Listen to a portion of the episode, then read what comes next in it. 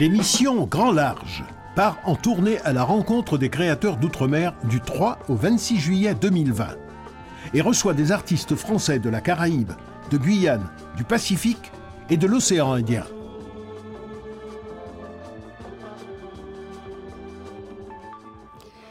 C'est la tournée de Grand Large. Nous nous retrouvons comme chaque jour avec un artiste programmé au Théâtre d'Outre-mer en Avignon en juillet 2020.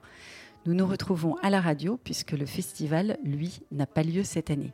Ces créateurs d'outre-mer, invités du Thomas, ne viennent donc pas à Avignon, mais nous venons à eux grâce à la radio et à la télévision du Thomas. Nous allons passer aujourd'hui une heure avec Véronique Nave, danseuse et chorégraphe vivant en Nouvelle-Calédonie, pour découvrir son univers, ses créations et le spectacle qu'elle devait nous présenter pour cette édition. Et si demain Et nous pourrons bien sûr découvrir ce spectacle en juillet 2021. Bonjour Véronique Nave. Bonjour. Marie-Pierre Bousquet, co-directrice du Thomas, nous dira un mot du pourquoi de cette programmation à Avignon. Véronique Nave, vous êtes danseuse et chorégraphe. Vous habitez en Nouvelle-Calédonie. À quel endroit exactement en Nouvelle-Calédonie? Alors, je vis sur la commune de Païta, qui, euh, qui est à peu près à une demi-heure de la capitale de Nouméa. D'accord. C'est une grande ville. Enfin, pour les gens qui connaissent pas du tout la Nouvelle-Calédonie, vous pouvez nous raconter un petit peu plus? Euh, Alors, Païta, on va dire que c'est une grande commune parce qu'elle est très étendue. Euh, par contre, on va dire par rapport à la France, ça correspond à un tout, un petit village. Euh, le, centre est vraiment petit, mais on a quand même un centre, un, un centre socioculturel, quelques magasins.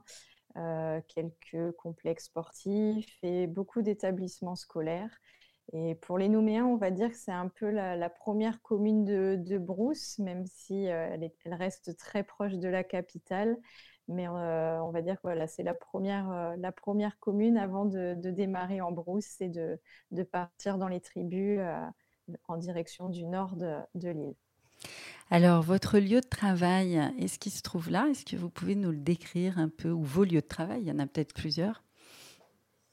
Ouais, alors j'ai pas un lieu de travail euh, vraiment fixe, on va dire. Euh, je suis très itinérante.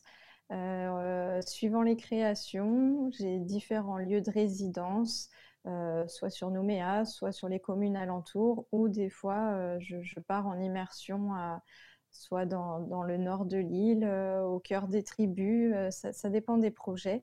Et euh, on essaye en tout cas avec la compagnie d'être plus dans le déplacement et la décentralisation, que ce soit dans la création et surtout dans la diffusion des spectacles, pour essayer vraiment d'aller à la rencontre des différents publics de l'île. Merci. Alors ce territoire, vous l'avez choisi, Véronique Nave. Vous êtes originaire, vous, de Lyon. Vous y avez fait vos études au conservatoire. Vous avez ensuite dansé en métropole et puis vous avez décidé de partir. Alors pourquoi la Nouvelle-Calédonie? Euh, ça a été un peu un hasard. C'était une envie déjà de, voyager parce que j'avais ce goût-là euh, par la transmission de mes parents. Et j'avais envie de vraiment partir à la découverte d'un monde que je connaissais pas donc d'aller à l'opposé de, mon pays. Et ma première idée était l'Australie et finalement le, voyage s'est précipité et par facilité, euh, j'ai choisi euh, de commencer mon périple par, euh, par un pays qui pratique ma langue. Et on m'avait parlé de la Nouvelle-Calédonie, on m'avait suggéré que c'était un pays qui pourrait me plaire, donc ça a été mon premier point de chute et finalement ça a été un tel coup de cœur que j'en suis jamais repartie. Est-ce que vous pourriez, euh, en quelques mots, euh, nous expliquer euh, le pourquoi de ce coup de cœur? Enfin, en tout cas, nous donner une des raisons qui ont fait que ça a tout de suite marché, que vous avez eu envie de rester? Alors d'abord, ça a été un premier coup de cœur au niveau des paysages parce que je n'avais jamais vu un, tel décor euh, dans, mes voyages précédents. Alors évidemment, il y a, l'idée des plages paradisiaques, euh, c'est vraiment la, première idée qu'on se fait de l'île. Mais au-delà de ça, c'est une nature très riche, très luxuriante, euh, avec beaucoup de, plantes endémiques. Donc c'était vraiment une, découverte au niveau de cette nature et aussi du coup de la vie qui a un rapport à la nature euh, qui est vraiment très différent d'une commune à l'autre, d'une côte à l'autre. Donc c'était vraiment euh, très, très enrichissant de découvrir autant de diversité. J'ai retrouvé des choses simples que, que, nous, on avait perdues, juste de pouvoir se dire bonjour dans la rue sans se connaître. Voilà, c'est plein de petites choses comme ça, vraiment qui m'ont plu. Et je me suis dit, j'ai envie de, vivre de cette façon-là, de, pouvoir profiter de la vie en extérieur et de, de vivre avec les autres, entre guillemets. Vous avez aussi rencontré des artistes, des chorégraphes avec lesquels vous avez dansé en Nouvelle-Calédonie avant peut-être de créer votre propre compagnie.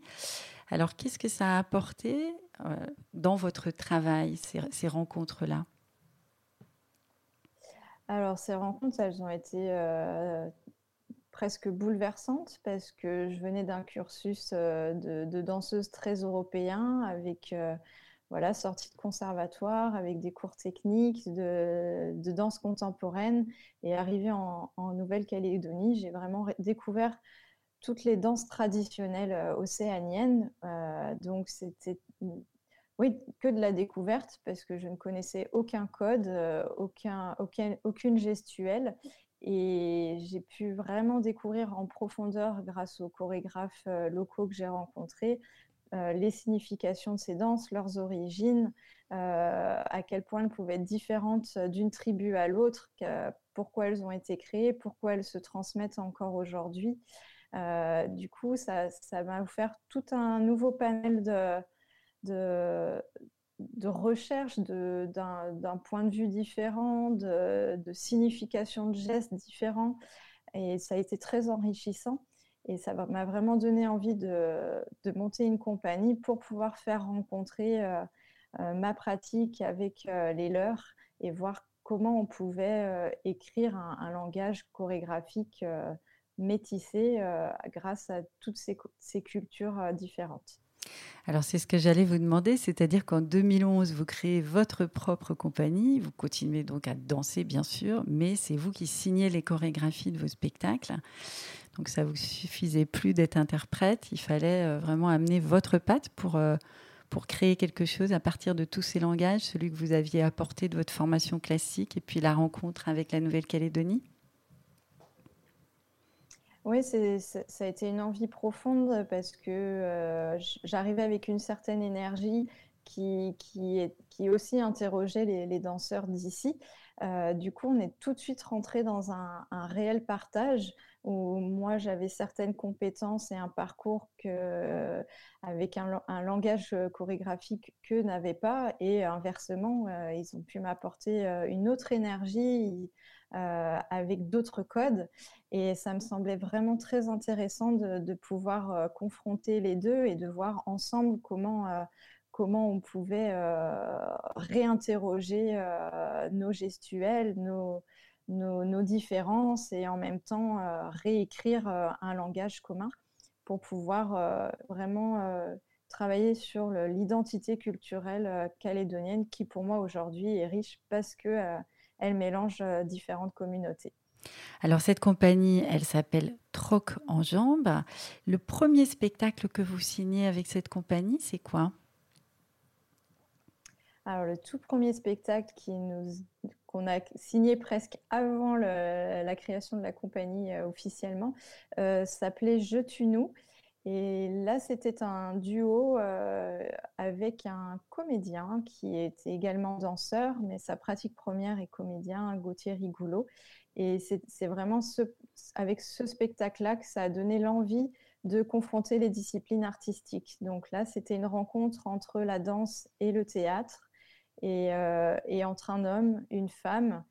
Et du coup, voilà, on a trouvé différentes déclinaisons autour de ce mot de rencontre euh, et de voir comment euh, le travail de comédien, de posture, de déclamation pouvait se confronter avec une danseuse qui travaille plus à travers ses gestes que la voix. Mais voilà, comment on pouvait se faire rencontrer ces deux disciplines et ces deux interprètes. Votre travail petit à petit va vous conduire à créer pour le jeune public. Alors si je ne me trompe pas, votre premier spectacle pour le jeune public, il s'appelle 1, 2, 3, danser. Pourquoi est-ce que vous avez eu envie de vous adresser aux enfants? Est-ce que c'est une manière différente de danser quand on travaille pour le jeune public?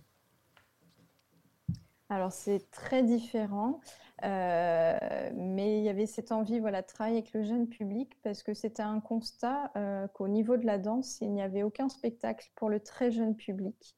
Et inconsciemment, je, ça s'est fait dans l'année où, je suis devenue maman, donc je pense que ça, a pris du sens aussi. Ça peut jouer, oui, en euh, effet. j'avais envie de Mais j'avais envie voilà, de, de, tester, euh, de travailler à partir de, de, livres jeunesse calédoniens et de voir comment, euh, comment on pouvait raconter des histoires aux enfants sans utiliser la parole, parce qu'on est aussi confronté sur l'île à on est un pays avec énormément de langues vernaculaires, donc quand on tourne en tribu, même si la langue principale est le français, bah, des fois on est face à des enfants qui ne le parlent pas encore très bien parce qu'au niveau de leur famille, euh, ils pratiquent leur, langue euh, d'origine.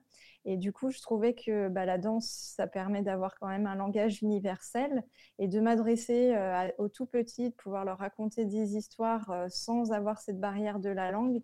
Euh, pour moi, c'était une évidence voilà, de, le passer par la danse.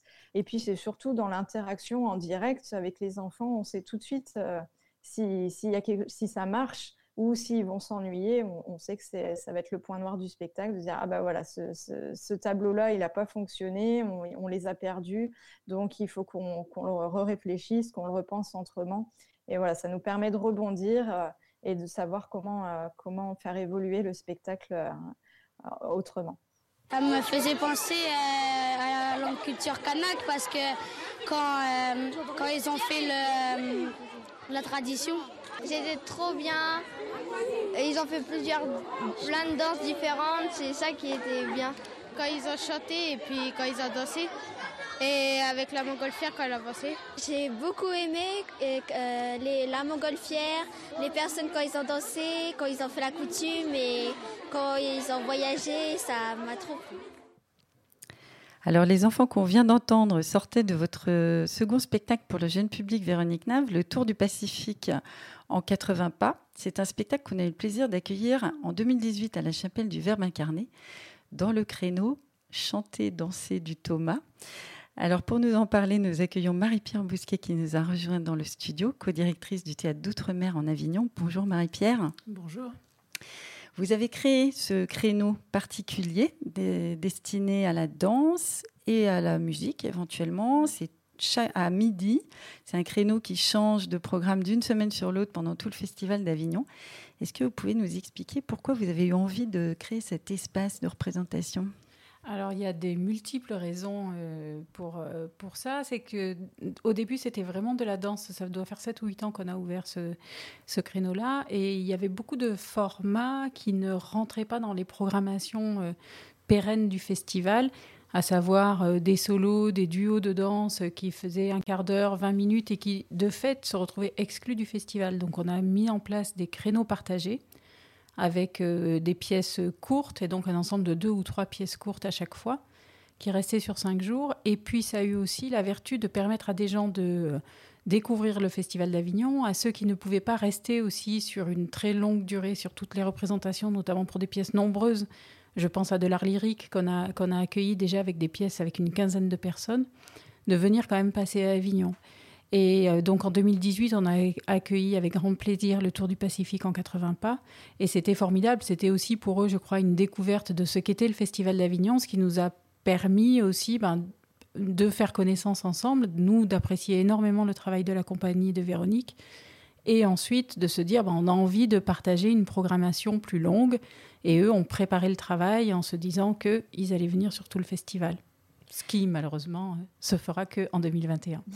Véronique Naf, c'était comment cette première expérience du Festival d'Avignon avec le Tour du Pacifique en 80 pas?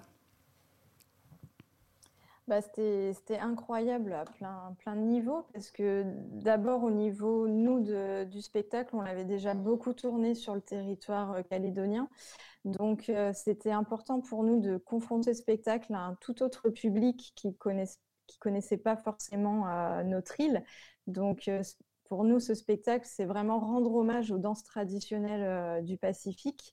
Donc, euh, c'était important voilà, de les montrer à un public plus européen et de voir comment ils pouvaient euh, découvrir cette culture-là, l'apprécier ou non. et puis de se confronter nous aussi en tant qu'interprètes en dehors de, de notre pays d'adoption. Et puis c'était surtout je trouve constructif euh, autant pour le spectacle que pour euh, nous euh, danseurs, parce que c'est très rare, nous, en Calédonie, qu'on puisse jouer nos spectacles plusieurs, jours d'affilée. Souvent, on est programmé un, voire, deux soirs. Et là, de pouvoir monter sur scène cinq jours de suite, on a senti une réelle différence entre la première et la dernière diffusion, parce que chaque jour, on, est dans le vivant. Donc euh, oui, oui, ça, a redonné une dynamique au spectacle parce qu'on est revenu chargé euh, d'énergie euh, nouvelle et, ça a redonné un élan au spectacle. Marie-Pierre Bousquet, c'est important d'avoir une programmation jeune public à la chapelle du Verbe incarné C'est au-delà d'important, c'est Alors d'abord, c'est vrai que la compagnie s'adresse au jeune public, mais je pense que tout le monde euh, y prend euh, vraiment euh, plaisir. Donc pour moi, ça, reste des vrais tout publics accessibles par des, personnes qui sont plus jeunes. C'est relativement rare malgré tout qu'on puisse avoir ces programmations parce que on a peu de compagnies qui travaillent le jeune public et qui ont envie de s'exporter. Donc euh, oui, c'est vraiment primordial pour nous. On y a une attention toute particulière. Et encore plus avec le travail de la compagnie Troc en Jambes, parce qu'ils ont un travail de choréologie patrimoniale qui est vraiment très fort.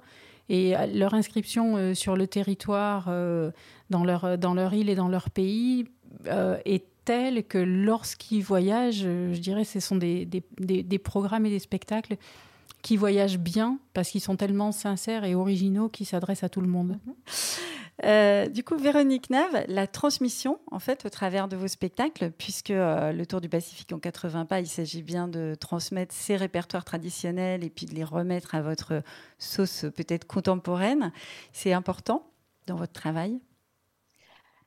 Alors moi, c'est important parce que voilà, c'est une source d'inspiration. Et puis euh, au-delà de ça, ça me paraît important parce qu'aujourd'hui, les, danses traditionnelles se perdent. La nouvelle génération n'a pas forcément envie de, les apprendre et ils ont de moins en moins aussi de, lieux pour les représenter euh, à un large public.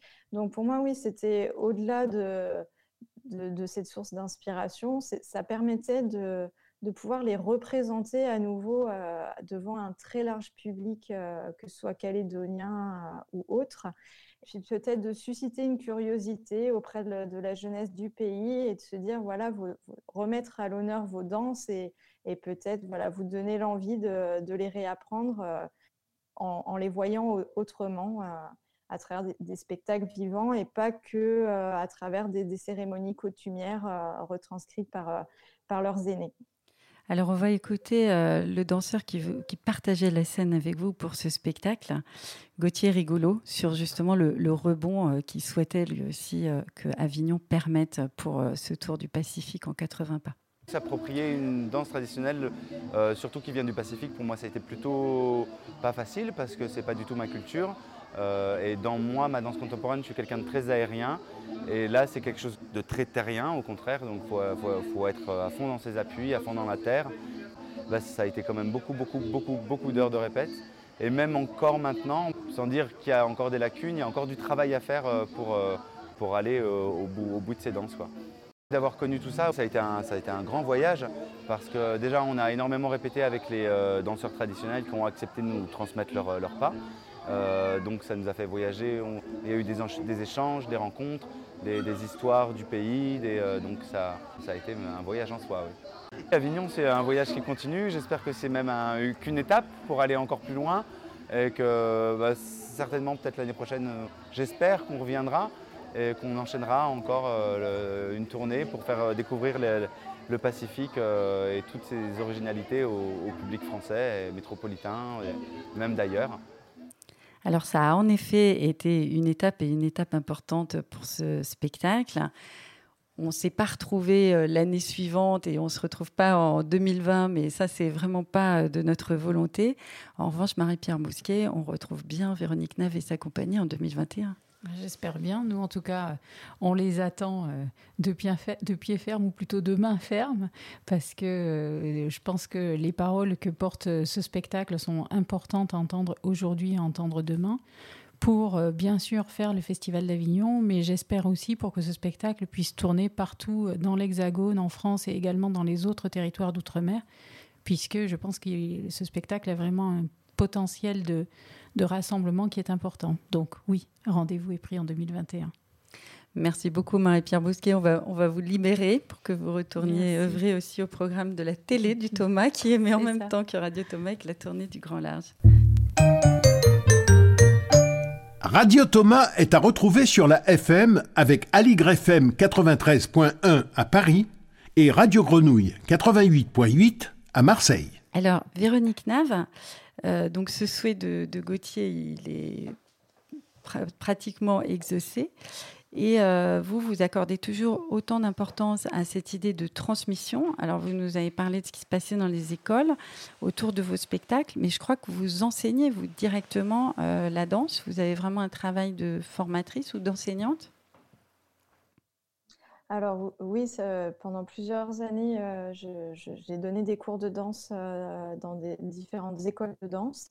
Euh, là, depuis trois ans, j'ai arrêté d'être attachée à des écoles pour pouvoir être en itinérance sur le territoire, d'être à, l'écoute des demandes, soit dans les écoles, soit dans différents dispositifs, mais plus d'être à la, voilà, en, on va dire en indépendante, euh, autonome, de, pouvoir euh, partir euh, dans une commune et être à l'écoute suivant un projet, de pouvoir donner des ateliers soit découvertes ou qui ait un suivi, soit qui a un objectif de spectacle à la fin et de travailler vraiment avec tous les publics. Ça peut être autant avec les enfants qu'avec des adultes, qu'avec des amateurs, que bah, depuis deux ans, je, je pars en résidence dans, une commune du Nord à Calagomène où je travaille avec des mamans en tribu, où on est vraiment dans un partage de savoir-faire.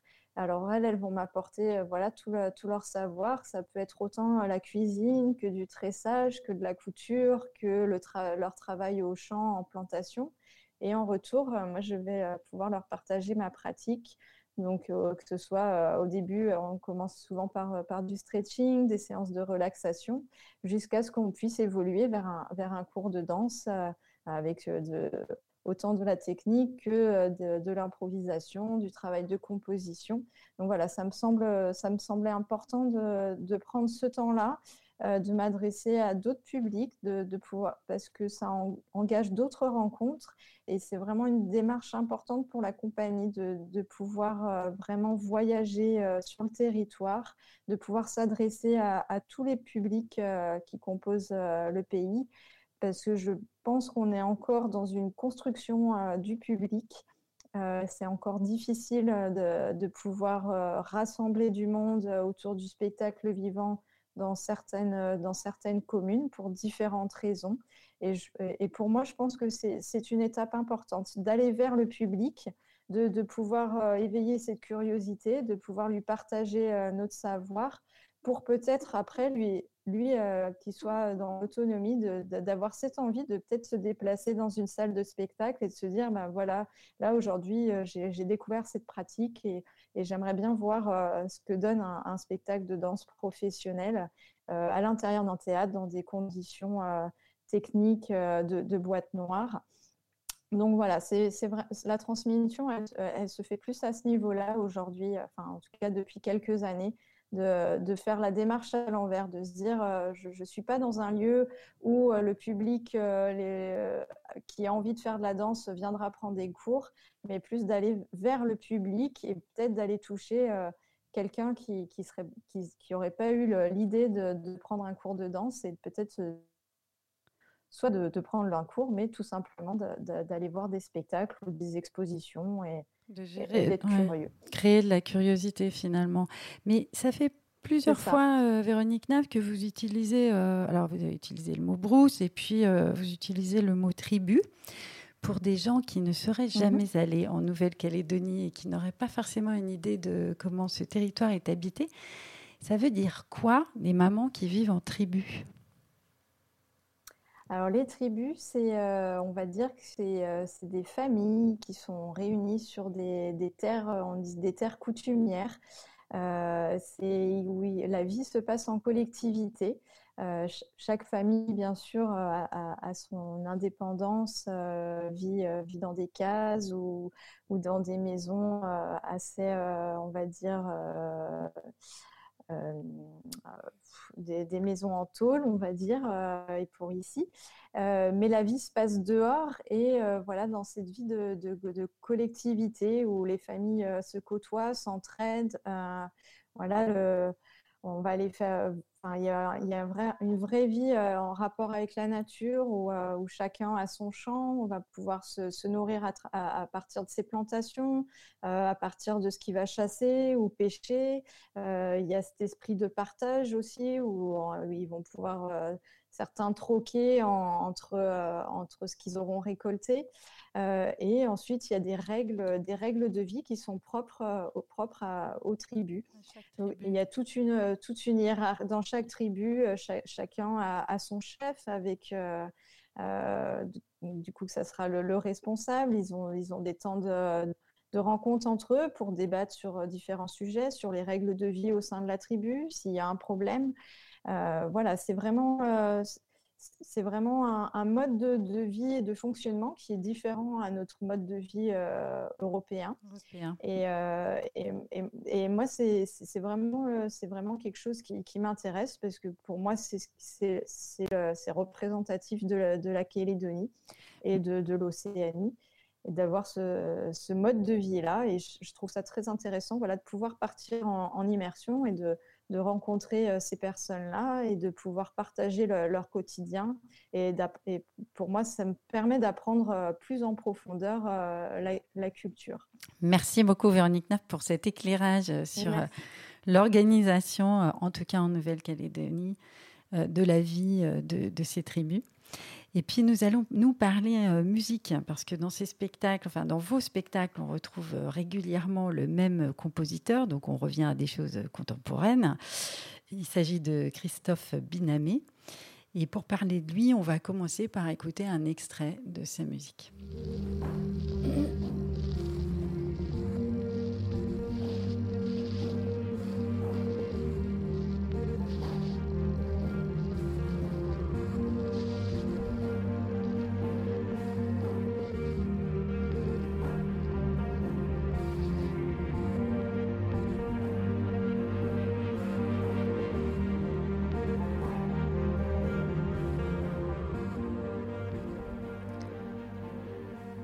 Alors cette musique, c'est un court extrait, on y reviendra tout à l'heure de votre spectacle Ici demain. C'est une musique qui est très évocatrice, on l'entend.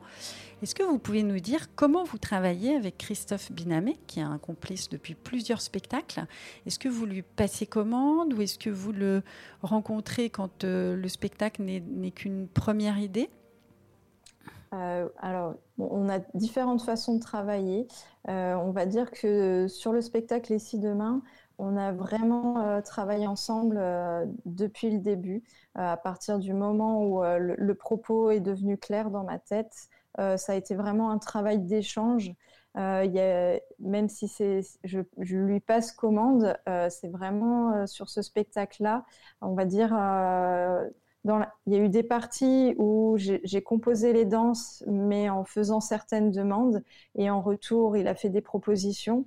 Et ensuite, on a vraiment eu une phase de, recherche ensemble euh, en studio où euh, on, testait différents sons, différentes sonorités, de, différentes matières, euh, jusqu'à trouver euh, l'univers qu'on avait envie d'amener. Et ça a vraiment été une co-réalisation, euh, une co-écriture, on va dire, de, de, Autant, euh, autant je peux lui donner juste une image ou une couleur ou une, envie euh, d'espace-temps, on va dire.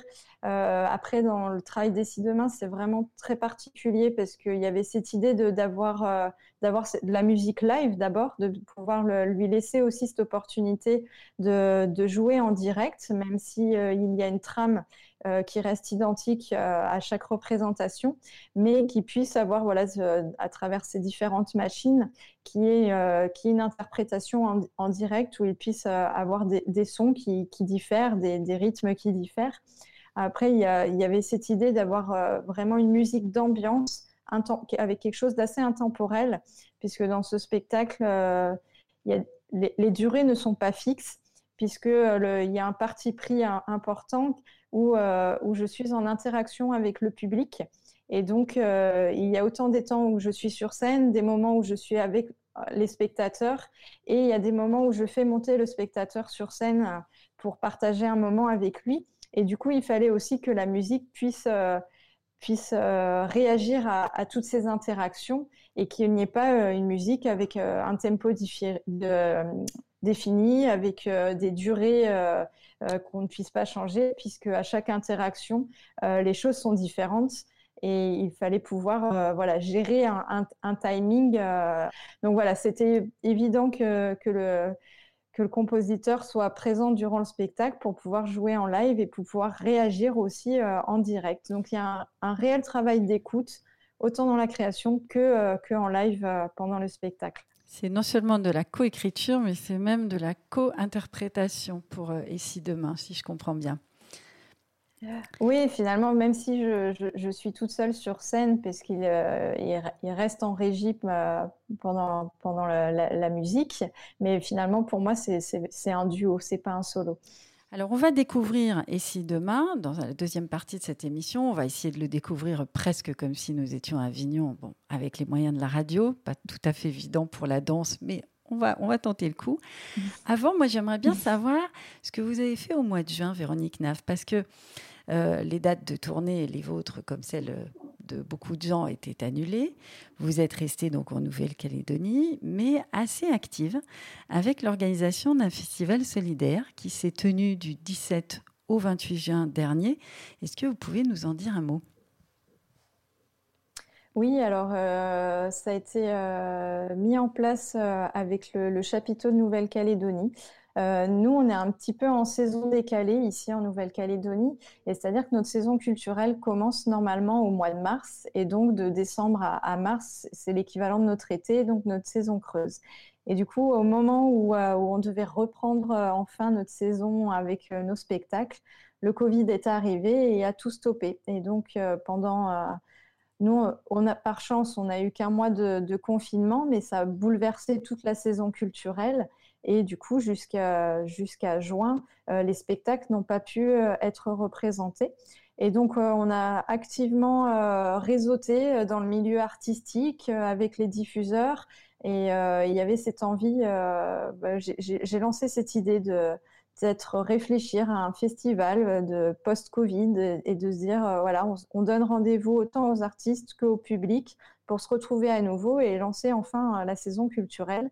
Et le chapiteau a, vraiment répondu à cet appel et très rapidement a, organisé ce festival solidaire en proposant aux artistes qui le souhaitaient de, de, faire partie de, de, la programmation et de l'organisation. Euh, donc pour moi, ça a été une évidence voilà, de répondre à l'appel.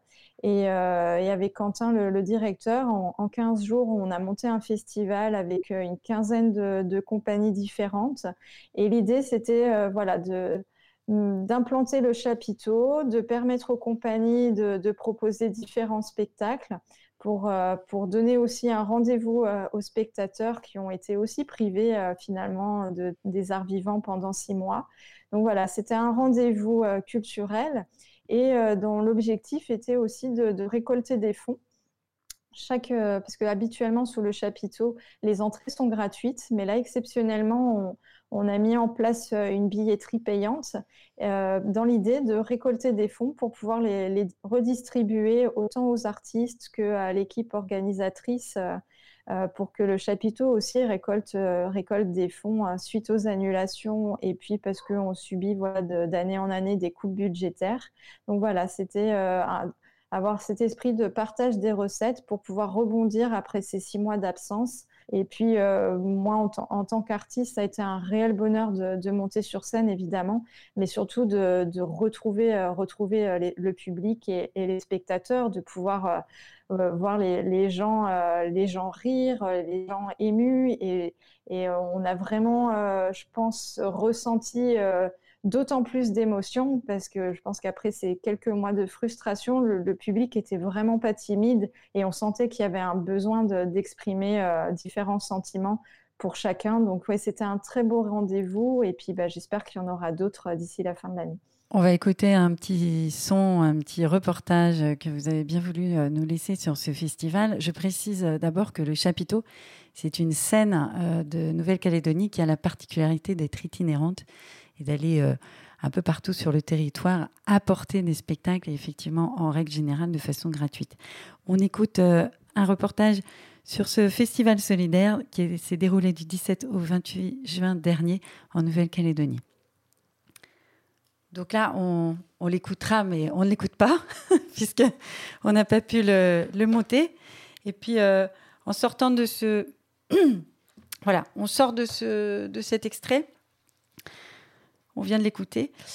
Alors, Véronique Nave, est-ce que vous pensez qu'il va se pérenniser, ce festival, finalement? Est-ce qu'il pourrait revenir l'année prochaine sous la même forme?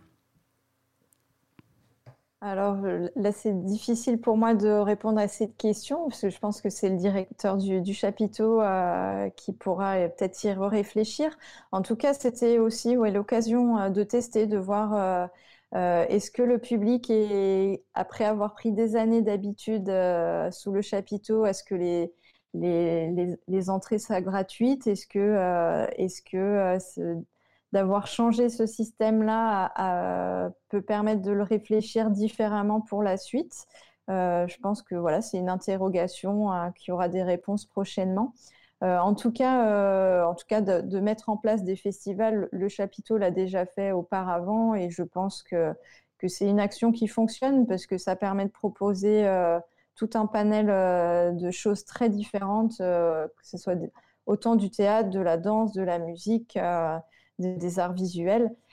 Et puis euh, d'avoir euh, aussi un, espace extérieur, parce que souvent euh, le chapiteau s'implante, c'est juste une, scène de, de, théâtre itinérant, donc le public a l'habitude de venir chaque soir découvrir un nouveau spectacle, mais là, pendant un festival, on met aussi de la restauration en place, on, crée des, petites performances surprises aussi en extérieur. Donc il y a, tout un village autour. Euh, donc je pense que oui, c'est un, concept euh, qui peut être intéressant à être pris euh, par la suite, pourquoi pas. On lui souhaite en tout cas bonne route. Et puis nous marquons une pause dans cette émission pour écouter le sixième épisode de notre euh, feuilleton radiophonique Parole d'Édouard Glissant. Et nous nous retrouverons tout de suite après euh, Véronique Nave pour évoquer votre spectacle Et si demain, la dernière création chorégraphique pour les enfants de votre compagnie, pour les enfants, mais pas seulement. Radio Thomas est à retrouver sur la FM avec Aligre FM 93.1 à Paris et Radio Grenouille 88.8 à Marseille.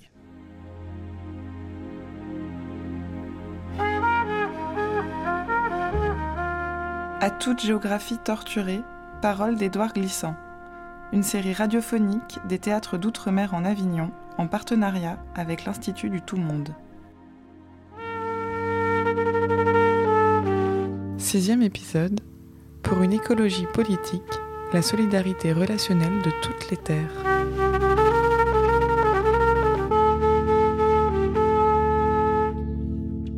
Si vous retenez de ma parole seulement ce goût de terres emmêlées, je n'ai perdu mon temps ni en vain consumé la paille de ce cœur, écrit Édouard Glissant dans Le sel noir, grand poème épique de 1960, retraçant à travers les usages du sel tout un pan de l'histoire de l'esclavage. Quelques années plus tard, en 1969, cette image de terres emmêlées se retrouve exprimée dans l'intention poétique sous la figure de l'un. Le monde, soudain, s'est trouvé large de ces pays qui hier encore s'épaississaient dans la nuit, on a entendu le cri de leurs habitants. Le sang de terre a coulé dans la terre. Et voilà que la terre devenait une, et qu'en cette densité se confirmait l'un, mandaté par l'imaginaire. L'extase poétique de l'un se dénoue dans la militante unité. Ainsi, Édouard Glissant évoquait-il déjà cette idée d'une solidarité relationnelle de toutes les terres, qu'il développera en 1990 dans l'un des chapitres de Poétique de la relation résolument écologique et voué, dit-il, à agir en politique, Cette idée ouvre l'imaginaire à ce principe cosmopolitique d'inappropriabilité de la Terre, par lequel la Terre ne peut plus être pensée comme un territoire, mais comme une terre rhizomée. Est du moins ce nouveau rapport à la Terre, ou cette esthétique de la Terre, qu'Édouard Glissant appelle ici de ses voeux. Par-delà les préoccupations qui touchent à ce qu'on nomme l'environnement, l'écologie nous apparaît comme la pulsion par laquelle les hommes étendent à la planète Terre l'ancienne pensée sacrée du territoire. Elle est ainsi à double orientation. Ou bien on la concevra comme une dérivée de ce sacré, auquel cas on la vivra comme une mystique, ou bien cette extension portera en germe la critique de cette pensée du territoire, de son sacré, de son exclusive. Et l'écologie alors s'agira en politique. Le politique de l'écologie concerne les peuples décimés ou menacés de disparition en tant que peuple car loin de consentir à l'intolérance sacrée, il anime la solidarité relationnelle de toutes les terres, de toute la terre. Ce qui fonde ici le droit, c'est la solidarité elle-même. Les autres considérations deviennent caduques.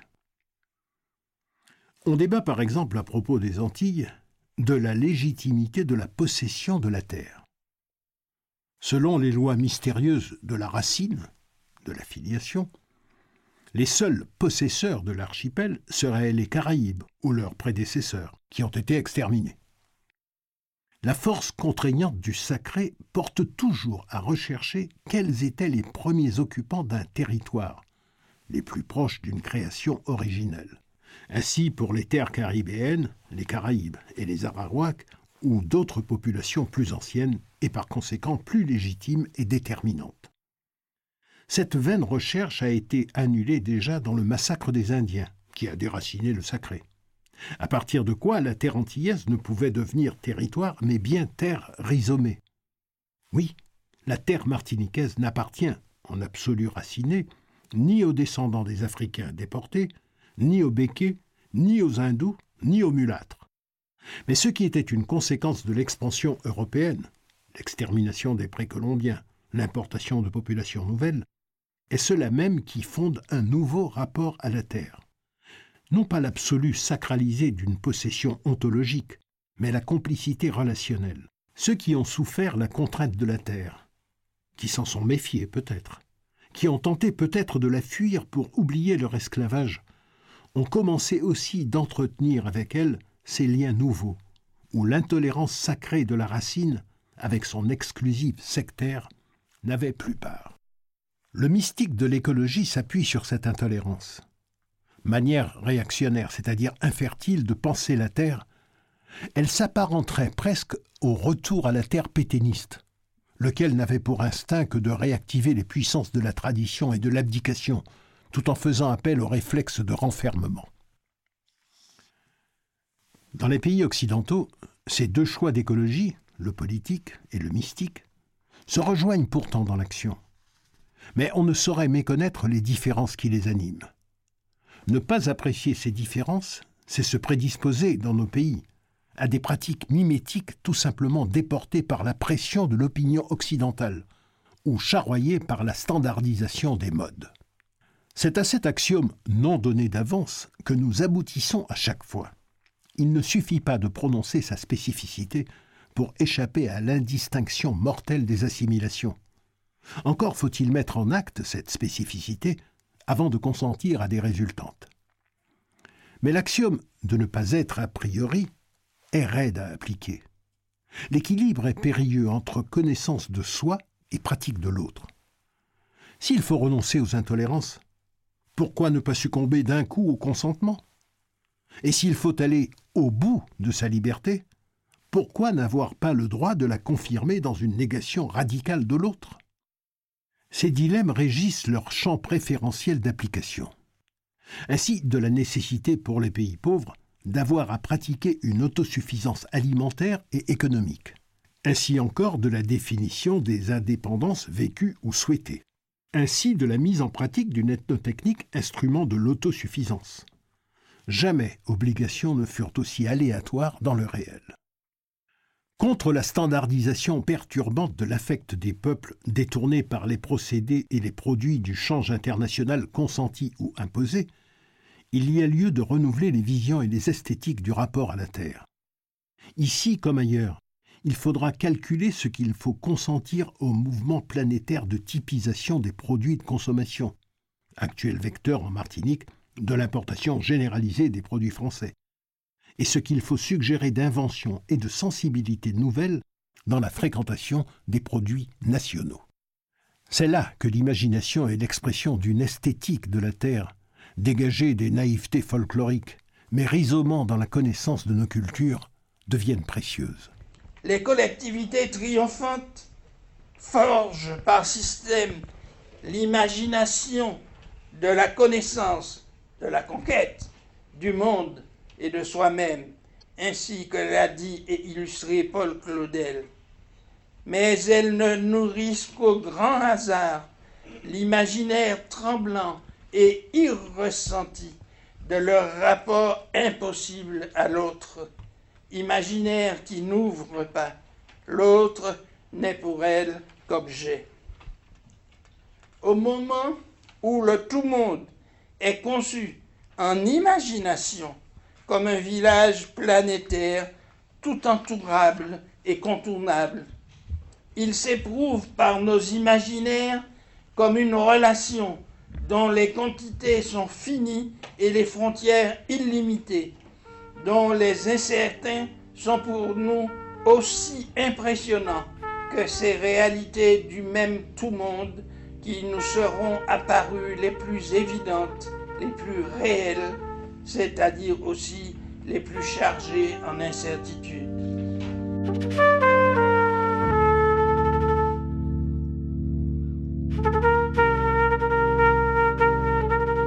Vous venez d'entendre la série radiophonique À toute géographie torturée, parole d'Édouard Glissant, proposée et présentée par Raphaël Laureau, texte dit par Greg Germain, musique de Jacques Courcil, illustration de Sylvie Sema. Pas mal d'artistes et, et sont pas mal de spectacles. C'est un grand programme. À cause du Covid-19, il n'y a rien Il faut attendre l'année prochaine pour en voir. Je suis un petit peu triste.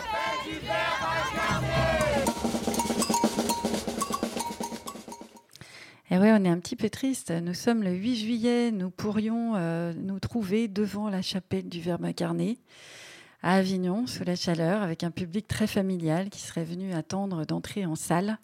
Beaucoup d'enfants, sans doute, seraient là. Certains qui auraient peut-être vu le Tour du Pacifique en 80 pas en 2018 dans ce même théâtre.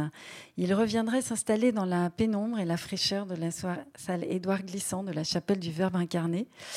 Mais comme ils ne le feront pas cette année, je vais vous demander, Véronique Nave, de nous décrire ce qu'ils découvriraient en venant voir votre spectacle. Que se passe-t-il sur la scène quand votre spectacle commence? Y a-t-il un décor? Est-ce que vous êtes seul? Qu'est-ce qu'on entend et qu'est-ce qu'on voit? Alors, euh, il y a un décor, en effet. Euh, on va dire que le début du spectacle est, plutôt dans une ambiance très mystérieuse. Euh, on est plus dans, dans une ambiance, on va dire, de, d'éléments naturels. Euh, on, devine euh, des, troncs d'arbres, on devine euh, une sculpture, mais on ne sait pas trop encore ce qu'elle représente. Est-ce que c'est est-ce que c'est du bois? Est-ce que c'est un arbre? Est-ce que c'est de la roche? Est-ce que c'est une grotte? Voilà, ça commence vraiment dans la pénombre avec, euh, avec des bruits de craquement de feu. Euh, et au fur et à mesure, euh, j'arrive avec une petite lanterne. Et voilà, je, suis seule en scène. Et je, suis un peu dans la découverte de, de cette ambiance, de ce décor. Et c'est assez interrogatif pour le public parce que à ce moment-là, il ne sait pas trop où, je me trouve et où est-ce que je vais l'embarquer. Et, euh, très vite, euh, très vite, cette attente va, l'amener vers, euh, vers, un univers poétique que je propose avec tout un langage de main. ça va être vraiment le, fil rouge du spectacle, les symboliques des mains, parce que ça va passer par vraiment de la communication non verbale Et c'est ce langage des mains et on va dire la, solitude que je, que je mets en scène va m'amener vers, vers la rencontre de l'autre. Et cet autre va être le public et ce qui va me permettre de, de naviguer auprès des spectateurs. Et il va y avoir différentes rencontres, différents croisements de regards, différentes poignées de main. Et puis des connexions vont se faire, et puis jusqu'à ce qu'il y en ait une qui m'interpelle. Et régulièrement, euh, grâce à ces connexions, certaines personnes euh, vont monter sur scène. Et à partir de là, je propose un, temps de rencontre euh, qui est différent à, chaque fois, puisque chaque spectateur réagira à sa façon à l'intérieur de cet espace-temps. Et en général, c'est beaucoup d'émotions, puisque dans, notre vie de tous les jours, on ne prend plus le temps, je trouve, de se rencontrer, de, de partager un moment, des fois même sans rien se dire et euh, de retrouver euh, des choses très simples. Euh, et, très vite, ça devient très fort sur scène. le, public joue vraiment le jeu puisqu'on est vraiment dans, un rapport très humain, très simple et c'est vraiment essayer d'aller puiser à l'intérieur de notre humanité et, souvent ça offre de très belles rencontres. Donc voilà, il y a tout un aller-retour entre euh, des moments dansés sur scène et, euh, et des temps de rencontre avec, euh, avec des spectateurs. Et tout ça dans, dans une ambiance ouais, très, très poétique. C'est presque un, voyage poétique. Et, et, voilà, ça va être tout, tout, tout va se faire à travers, à travers, les, à travers les mains. Il, va, il, y a, il y a des moments de on va dire, d'inspiration de, langue des signes. Il y a, des moments de, tendresse, enfin, tout, ce que, tout ce que les mains peuvent, euh, peuvent représenter, autant dans, la rencontre que dans la communication, autant dans la, délivrance de, certains messages. Euh, il, y a, aussi tout un panel de, la main euh, qui nous permet de faire toutes nos actions de tous les jours.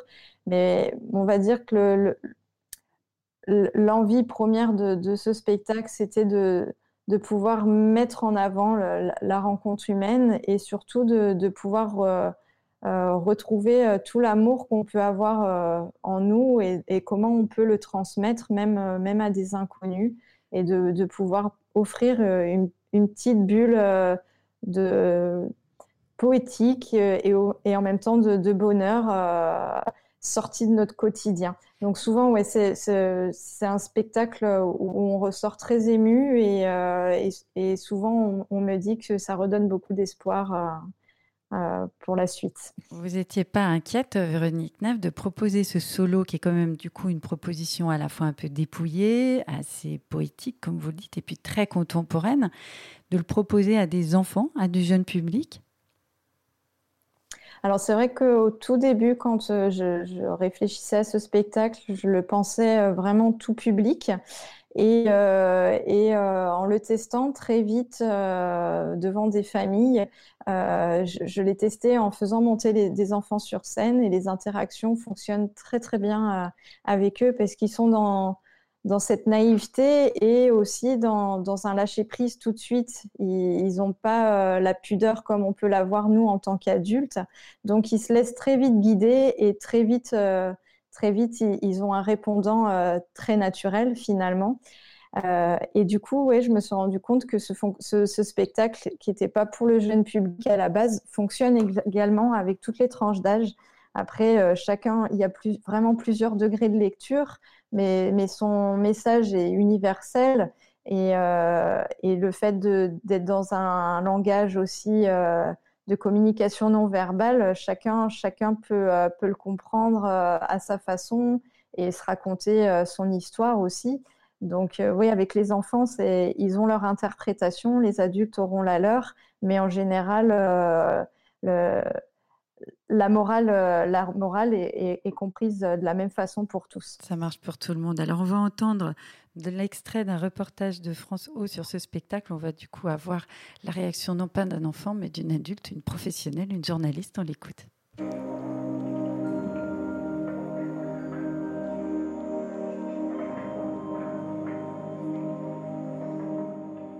Et si demain, nous allions à la rencontre de l'autre, nous lui tendions la main Véronique Tave a fait ce chemin l'an dernier à l'occasion d'une résidence de création en province nord. Il lui a inspiré ce solo chorégraphique. C'est le fait d'être passé par la rencontre avant de travailler euh, où, ça m'a remis en question. Et du coup, je me suis dit, oui, j'ai envie de travailler comme ça cette année et de partir sur un solo à la rencontre des gens. Et du coup, de parler de cette rencontre humaine parce que on vit plein de choses en Nouvelle-Calédonie sur euh, l'avenir et j'avais envie de redonner de l'espoir aux Calédoniens. J'ai voulu choisir un fil conducteur qui est ce travail sur les mains, qui pour moi, ben, elles sont là tout le temps quand on parle, quand euh, ben, on travaille, mais aussi pour rencontrer les gens, se dire bonjour, pour dialoguer, pour euh, ben, se réconforter. Voilà, il y a toutes ces symboliques qui pour moi fait le fil conducteur du spectacle et qui va me permettre de rencontrer le public. Une rencontre ponctuée de phrases en langue des signes, langage corporel qui nous rappelle que plus que la parole, la main est le propre de l'homme, car quand les mots font défaut, il reste le geste. Qu'est-ce que vous dites, Véronique Nave, en langue des signes pendant ce spectacle? C'est toujours la même chose? Alors, il y a, vraiment un, tableau dans le spectacle, oui, où euh, ça me semblait évident de, travailler sur la langue des signes, euh, vu que c'était quand même un spectacle sur les mains. Euh, du coup, bah, c'est le, compositeur Christophe Binamé qui a écrit un poème par rapport à bah, un peu le message du spectacle, ce que, ce que, représentaient, ce que représentaient les mains, les différentes symboliques que, que je voulais aborder. Et à partir de, ce poème, j'ai fait appel à une interprète en langue des signes qui, du coup, a pu me l'imager. Et, euh, en apprenant, euh, en apprenant ce, texte-là euh, signé, à partir de là, ça m'a créé une chorégraphie, puisque je, pour moi, la langue des signes est déjà une danse, une danse des mains, mais une danse aussi d'expression, puisque le, le, visage est très important dans, la langue des signes. Et euh, ça me semblait euh, très intéressant euh, de, pouvoir travailler à partir de ce geste-là et comment, je, à partir d'un geste, il pouvait devenir un, mouvement dansé. Donc il y a voilà, tout un tableau où j'interprète un poème en, en signes Vous l'avez en tête, qui évolue vers, vers une... Vous l'avez en tête ce poème vous pourriez je, nous le dire je, peux en, je, peux en dire, oui, je, vais pouvoir le, dire. Alors, euh, ce, poème s'appelle À elle demain. Et ça commence par De ce beau jour où elles naquirent, au seuil tendre de nos yeux, pour des pleurs ou pour des rires, sèchent nos larmes, nous malheureux. Dans la vigueur ou les caresses, elles nous apprennent ce qu'est l'amour, avec courage ou même noblesse, pour dire merci, pour dire bonjour. Elles méritent surtout qu'on leur donne plus qu'un baiser sur quelques doigts et qu'on les prenne aux yeux d'un autre pour le mariage comme il se doit. Il est grand temps de réfléchir, à leur causer moins de soucis, les faire s'étreindre et leur offrir le plus utile présent, la vie. Sortons-leur donc les doigts du nez, euh, pardon. Fini les mots même lorsqu'ils sonnent, pour toucher l'autre, vous êtes né, construire un monde pour tous les hommes. Merci beaucoup, Véronique Nav. Alors, quand est-ce qu'on vous, vous retrouve Bien sûr, en juillet 2021 pour le Thomas avec si demain?